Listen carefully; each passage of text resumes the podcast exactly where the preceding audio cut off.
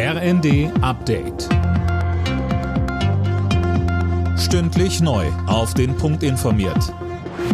Ich bin Nanju Kuhlmann. Guten Tag. Immer noch kein Ergebnis in Sachen Kampfpanzerlieferungen für die Ukraine. Nach dem Rammstein-Treffen kommt aus der Opposition und auch aus den Ampelreihen Kritik. Die FDP-Verteidigungsexpertin Strack-Zimmermann etwa sagte im ZDF, Deutschland habe in dieser Frage versagt. Der neue Verteidigungsminister Pistorius hatte angekündigt, jetzt erstmal den Bestand von Leopardpanzern in Deutschland prüfen zu lassen. Dazu sagte der CDU-Verteidigungspolitiker Johann Wadefuhl im Zweiten. Das Statement hat mich fassungslos zurückgelassen. Der Verteidigungsminister steht mit leeren Händen da.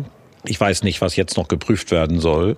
Ganz Europa, ehrlich gesagt die ganze Welt wartet auf eine deutsche Entscheidung und Bundeskanzler Scholz blockiert das nach wie vor.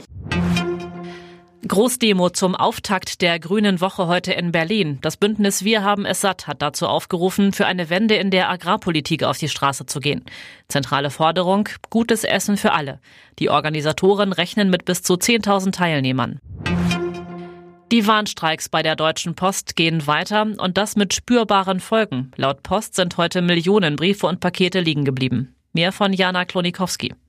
Bei den Briefen konnten etwa 6 Prozent der üblichen Tagesmenge nicht zugestellt werden, bei den Paketen sogar rund 15 Prozent. Und laut Post kann es auch noch einige Tage dauern, bis alles da ist, wo es hin soll.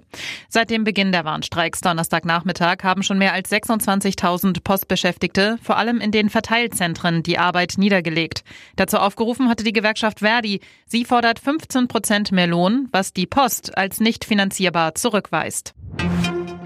Der Bund will beim Offshore-Windkraftausbau schneller werden. Noch in diesem Jahrzehnt will man auf mindestens 30 Gigawatt Leistung auf See kommen.